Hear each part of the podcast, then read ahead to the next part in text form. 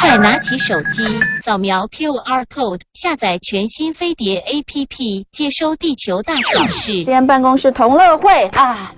呃，既然都年终了，我们就来聊聊这个几家几家欢喜几家愁的这这个这个话题哦，就是年终奖金的问题。对，来到现场是很久很久很久没有来到我们节目我的好朋友哦，他是一一一一人力银行公关经理黄凯源，欢迎凯源。哎，各位观众听众朋友，大家早安。哦，好，谢谢凯源。我我我要问一下，就是、嗯、因为去年其实大环境没有很好，嗯，所以呢，一般预料年终应该不会太漂亮哦。那当当然有一些，就是比如说像是那个航运，总是就是一直砸醒的对对对对对对对。然后，可是你看哦，最近我觉得是不是也是因为憋了几年没有尾牙？我觉得今年的尾牙大家都办的很很大场，也特别大场，所以我们就来看看，就是你们在最近的一个呃研究里面，或是你们在看到的状况，可以跟大家分析。呃。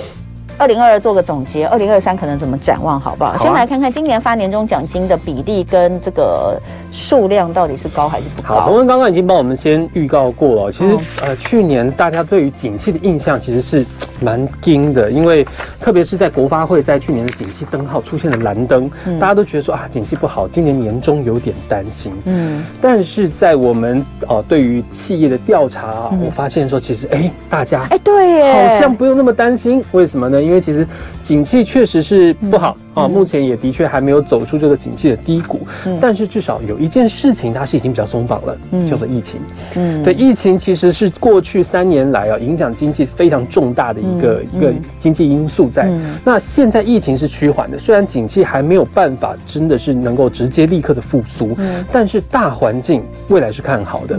那也像刚刚讲的，我们最近在脸书上常常看到各个公司的尾牙洗版，尾牙真的是真的被尾牙洗版了，而且 而且今年大家都办的很。很疯狂，你知道吗？对，那是一个，那是一种反弹。没，因为前两年都没办。对，已经积欠很久了，啊、所以其实很多时候啊，这个员工福利在供体时间之后，总要有一些这样子的一个舒缓。那老板也算是有良心了。呃，算是算是目，所以目前我们在调查发现啊，其实呃有。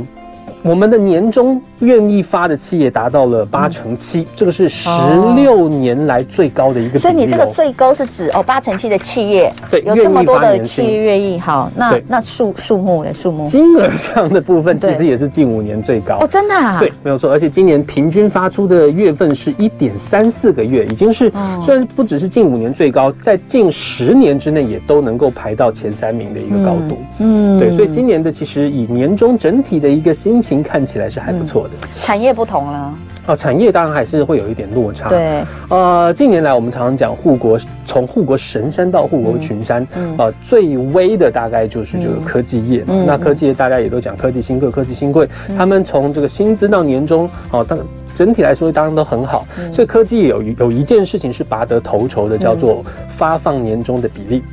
比例吗？对，比例，那是因为，不过那也是因为科技他们谈通常是谈年薪，哦，好，所以他们其实一开始就是谈啊，你一进来我就给你十三个月、十四个月或者多少个月，嗯，所以其实他们本来在这个呃年岁末年终的时候就是会领到一笔奖金，那这个金额当然就是也还是符合他们这个企业分红的一个一个水准，嗯，好，另外。啊，有一个行业就是刚刚同文已经提到的航运，航运。那这个航运其实受呃受惠于这个疫情下的一个经济，疫情下百业萧条，唯独这个航运跟一些远距工作的一个科技业，他们的这个业绩是一片长虹，所以航运今年也是非常的好。嗯，那在传统上。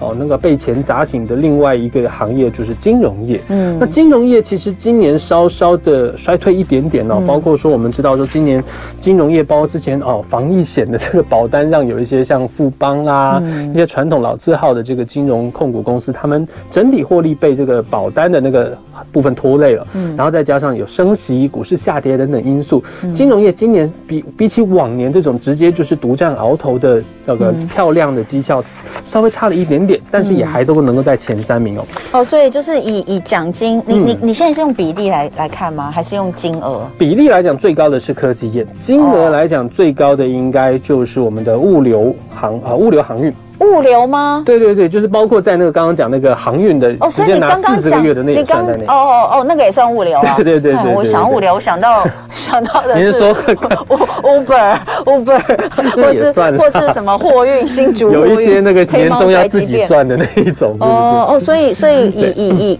以那个金额来说，还是物流航海运航运这些。金融稍微衰退一点点，但是也还在前段班，前前三名。对，好，这三个最厉害。对，那你们有调查最悲最最最苦情的吗？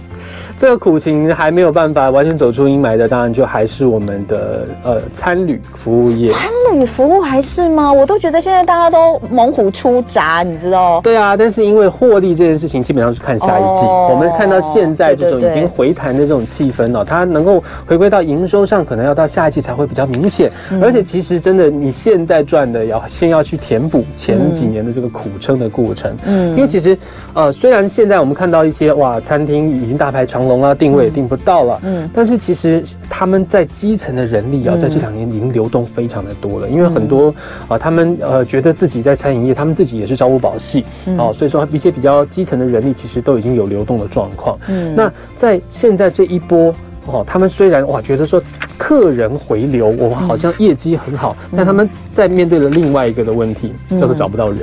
对对对，现在人力的需求，所以其实还是可以鼓励大家往这些。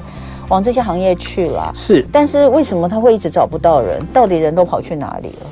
这个其实有一点尴尬，就是刚刚讲到的，在呃疫情比较严重的那段时间，就是呃，他他们流动率很高，对。那现在人还没有直接的回流，所以现在呃还在进一波的一个征才。但目前我们在这个人力银行这边，其实有一些带来一些春燕的好消息，就是我们在呃服务业、餐饮业的这个征才呢，最近其实声声量还不错哦。对，所以其实职职缺也没有啦，因为现在 Uber 也没那么好赚了啦，你知道，就是外送有一。段时间外送真的非常行，可是我现在听他们说那个收入减少很多。都直接等一下回来，等一下回来继续讲。今天来到现场跟我们一起办公室同乐的是我的好朋友啊，一一一人力银行公关经理黄凯源。大家好，嘿，凯源，我们刚刚讲到了一些行业，嗯，然后还有他们的奖金的一个多少，但是还是有很多还没有领到嘛？对不对？对，因为其实有蛮多企业，大概啊过半的一个企业，其实在。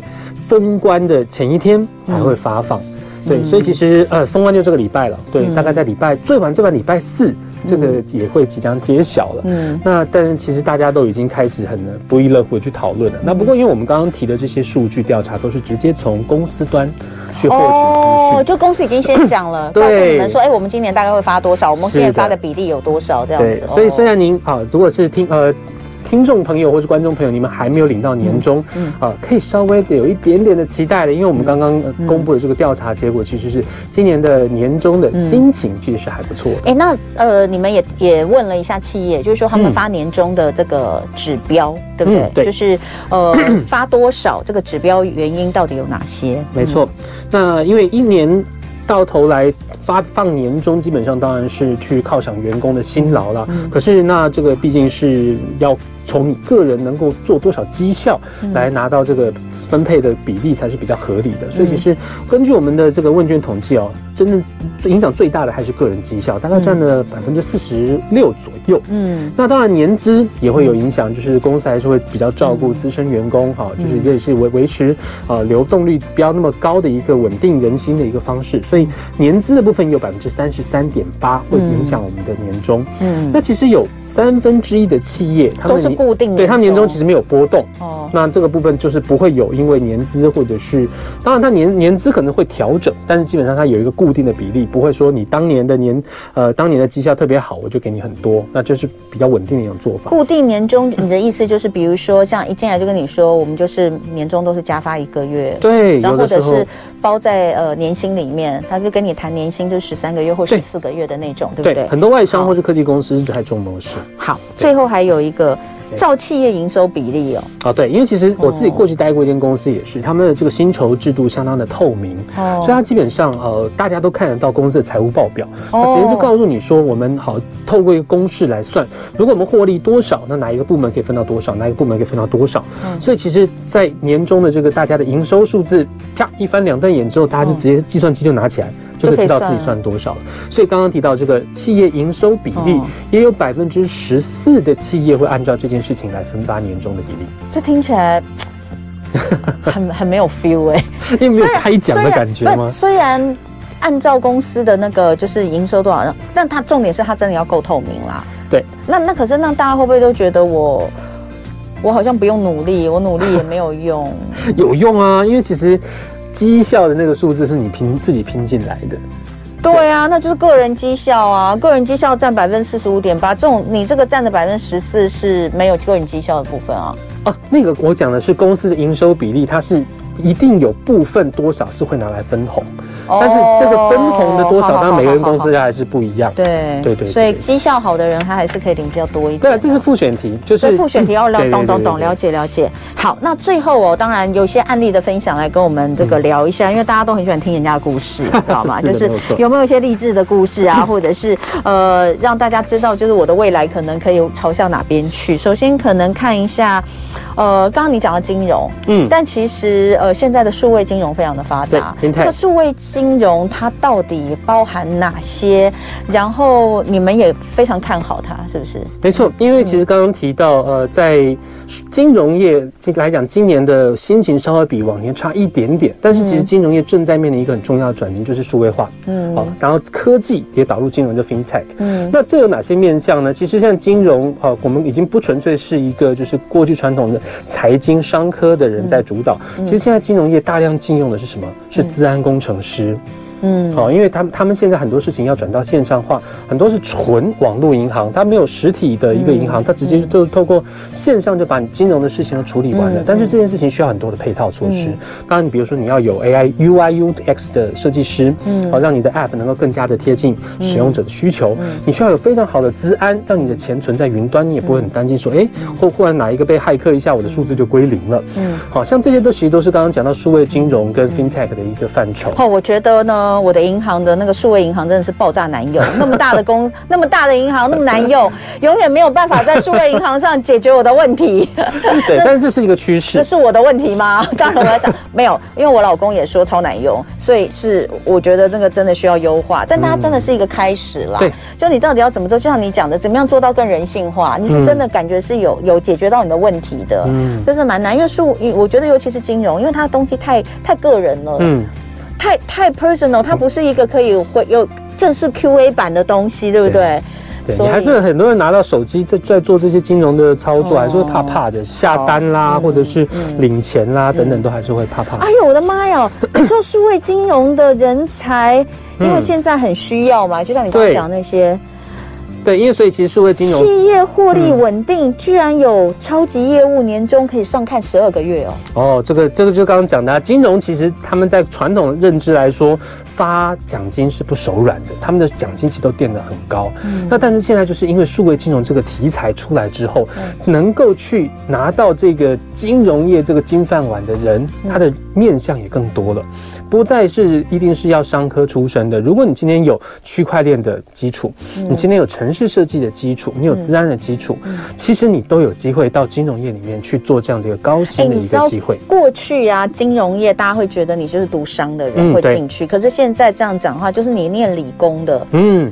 他们现在需要很多的理工人才，没错。那当然，理工可能会觉得，哎，我想去科技业。可是，那如果金融业需要这么厉害的理工人才，他就要用更高薪来留住你嘛。现在科技业这个三个字的定义，已经不单纯只是在科技公司上班才叫科技。金融科技也是科技因为金融科技到底像科技业还金融业？我们把它定位成广泛的科技业哦，真的、哦。对，因为现在整个讲啊，就是数位转型的浪潮之下，嗯、百行各业都在做。科技化，嗯，哦，就是服务业要科技化，制造业要科技化。嗯，那大家在导入一定的科技的一个专业的流程啦，或者是人才啦，这个之后，他们其实在体制上也都会开始往科技公司的那个方向去迈进。哎，那我真的觉得念文组的人很可怜呢。哎，文组里面商算是商，就因为本来就是你，你知道，哎，刚好这两天学测刚结束，大家知道，其实，在学测里面有很多原本是理理工科的，他是。读二三类组的三类组，他比较少啦，会过来。其实也有，他们到最后其实是选一类组的商科，嗯，对，是选一类组的商科。我就觉得一类组的学生实在是非常的可怜，就是一直被大家抢饭碗，一直被抢饭碗。那你想想看，像金融业现在也进入，就我觉得那未来就是真的小孩子就是要念，就是要念。二类组的路，他的他的，我的意意思说，他要念这个东西，他才能够路很宽广啊。其实，哎、没错，应该说科技业在这几年，因为科技的进步太快了。所以跟科技相关的很多行业，在职缺上不只是大增，它的形态也不断的改变。比如说什么呃 AI 工程师，嗯，啊大数据分析师这些工作，可能在十几年前都没有这个行业的。嗯、对，但是现在就随着科技的进步，这些行业就冒出来。嗯、那当然，的确，我们的直观认为理工人才是很吃香的。的但是各位，如果你今天是念呃人文第一类组，其实也不要放弃希望。嗯、为什么呢？嗯，AI。因为在人工智慧现在在未来抢人类饭碗的情况，这已经不是科幻电影了，这已经是真正正在发生的事情。嗯，特别是我们知道这个 Chat GPT，这个这个话题最近非常熟，大家知道 Chat GPT 可以帮你做事情非常非常多啊。嗯，所以其实未来要请机器人来写程式，难不难？不难。嗯，所以其实很多反而是理工类组，他们要去担心他们的饭碗被 AI 抢走。那文法商类的会担心吗？嗯，其实要回到这个本质上，如果你的 工作是很好符合人性的一些，比如说你是一个同理心的客服人员，AI 在目前还没有办法去展现这种人的温度，嗯，啊，所以像这种工作是不容易被 AI 取代的，或者一些。艺术创作虽然前阵子就是 AI 画的图拿到了大奖这件事情，让大家对于 AI 跟艺术文文艺之间的一个关系有很多的辩证啊。但是普遍认为，AI 它没有办法去凭空创造跟人类灵魂直接很密切结合的这些艺术或是文学的作品。对，所以其实一类组的人在未来元宇宙真的是很普遍施行的时候，不要放弃希望。啊，都讲到这里，我要讲一个很励志的故事。这个励志的故事我已经讲过很多遍，但我还是忍不住要讲，因为就是完全可以切合主题。就是我有个朋友，嗯，他是清大中文系跟清大中文所毕业，嗯、那但他身边的好朋友全部都是理工科，都是二类组的。所以呢，当他毕业之后，他为什么呢？呃，他研究所毕业之后呢，就是所有的朋友都是进入就是那种很很厉害的金融业，嗯、不然就进入到这个很科技业，对，反正就是很不错，就对。嗯、然后他就是一直找不到工作，但是呢，现现在他是所有人里面最有钱的。他做了什么？他做了什么？因为他后来呢，他很爱打电动，大型的那个 Daytona，那个 Daytona 的机台。嗯。就他后来就是呢，有一次他就看到，他就他就在找工作的时候，就发现有一个工作是呃电玩，就是是电玩产业，可是要接争那个写。写故事，脚本创作师，那他就想说，那他可以去，但那时候没有写那么清楚，嗯，就是说，反正就是他可以去，他可以去应征，然后他就去应征。就他应征的时候呢，就在外面，在应征在等的时候，外面就有两台大的那个 Daytona 的机台。那他他一看到那个就崩溃了，因为他非常爱打那个，他就坐在那边打打打打到破关，就是一次就打到破关，然后已经错过了他的那个面试时间，他都不知道。就他打完之后回头，那个主考官站在他后面。然后呢，主考官就看，原来那个 Daytona 就是那个公司的产品，然后他就看到他就一路打破关，因为他们叫人都叫不到，所以就出来看人到底在哪。后来他就跟他说：“你明天就来上班。”好像电影情节，因为就觉得他很会打电动啊，就是他非常爱我们家的产品，他完全没有面谈哦，对，就看他资料，然后清大中文然后，就这样。就你知道，后来他就进去写那个故事的剧本。就前面像后来电玩不是都很厉害，前面有很多剧本这样，他就负责进去写剧本。然后多年之后啊，这家公司被美国那个收购了，然后他很多年前就退休了。这个应该拍成电影吧？那个资产，金金价是加息了，你知道？因为他是原，他是很早很早就在，他很早很早他在那间公司二十年，对，就是他从他们开始那个就是开始。展现这样，然后反正我讲完了。就是、我觉得刚刚同仁讲的这个这个案例，跟我们刚刚讲这个趋势，其实都有一个概念概念，就是你要把握你的核心职能啊，才会在不变的，才会在万变的时代中有不变的竞争力。好，对，然后对这这这个，因为这个太励志了，我一定要讲一下。好，然后再来，其实呃还有一个案例可以跟大家分享的是什么？哦，就是其实 我们大家讲到哈，刚刚讲的物流贸易业，其实年终非常好，嗯、那也是受惠于疫情的经济，嗯、但是其实在这个。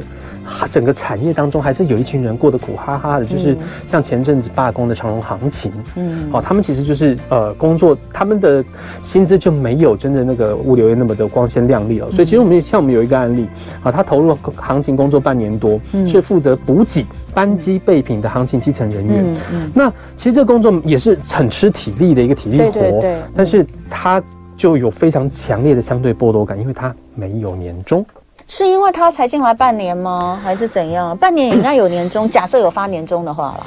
这个可能就是看各个公司规定了。所以他是因为他是因为年资的问题，他是因为年资不满一年，所以没有年终。对，是。对，所以那当然也因为行情来讲，他跟这个就实际上就是比如说长荣海运那个时候不是发四十几个月被钱砸醒的，那他们因为行情就没有那么的那么的热门，所以其实他的这个薪薪资的心情就没有那么的漂亮。所以怎样？他要换工作吗？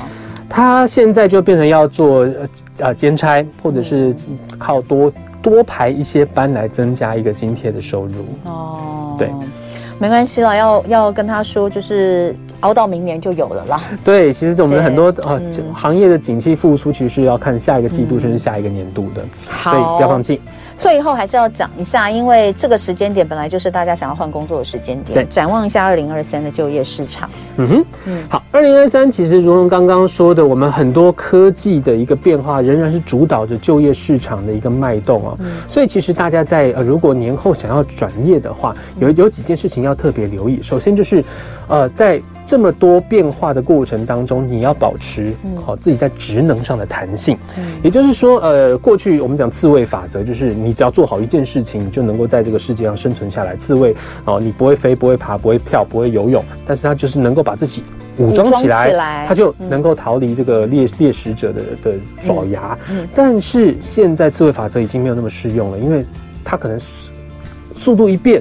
哦，这啊，这个行整个行业的面貌都跟以前不一样了，嗯，所以你要保持弹性，让你的这个身段是更加柔软的。嗯，很多软实力在这个时候就变得重要，像哪些？嗯，沟通技巧，嗯，解决问题的能力，嗯，团队合作的能力，嗯，学习新事物的能力，嗯，这些东西其实都非常重要。那像我们刚刚一直在讲很多回忆杀，回忆杀，回忆杀就是 我们也是从灌篮高手开始聊天，对，因为回忆杀这个东西很多时候就是一个世代的差别。好，那你今天很多世代。他觉得哦，我这个时代，比如说，我不，我不，我才不要去用小红书，小红书是年轻人的玩意儿，无聊死了。嗯。但是也许你现在要做行销，嗯，你可能就必须要懂小红书上面怎么卖东西。小红书其实很好用，哎，哎，这个有跟上时代。因为小红书上面的资，我一开始就觉得那不是我会用的，可是我后来发现，在上面的资讯。真的很多，而且做的很好。比如说，比如说你要去，好，我随便讲，比如说，呃，比如说你要去过年要出国去玩，嗯，你会发现你在小红书上找到的资讯资料，比你在 Google 上面找到的还要多、跟详细、跟新。哎，没错，真的，这个这个就是有所谓刚刚我讲的跟上时代。很多人觉得说，啊，那个是年轻人玩意，我就就是拒之于千里之外。但其实所谓的竞争力在现在，就是你要不停的去像一个海绵一样吸收新的东西。那适不适合换工作啊？大家都在问。呃，我觉得最后三十秒，我觉得换工作在年后真的是一个好时机，欸、因为现在很多行业，刚刚讲的其实呃，服务业、零售业、制造业、观光业，哦、现在都是一个逆势反弹的时间。现在需求恐急，哦、这段时间薪资会蛮好谈的。那有没有哪些行业特别？你们现在观察到？你说非常好的吗？对对对对，我觉得现在餐旅业，餐旅业，餐旅业真的是蛮适合，而且它门槛低。然后现在这个虚人恐急情况下，薪资好谈，而且是适合就是做一个不同斜杠的一个方向。好，今天非常感谢一一一一人力银行公关经理黄凯源来跟我们聊聊年终，然后再聊到二零二三展望，希望大家都顺利，拜拜，祝大家突飞猛进。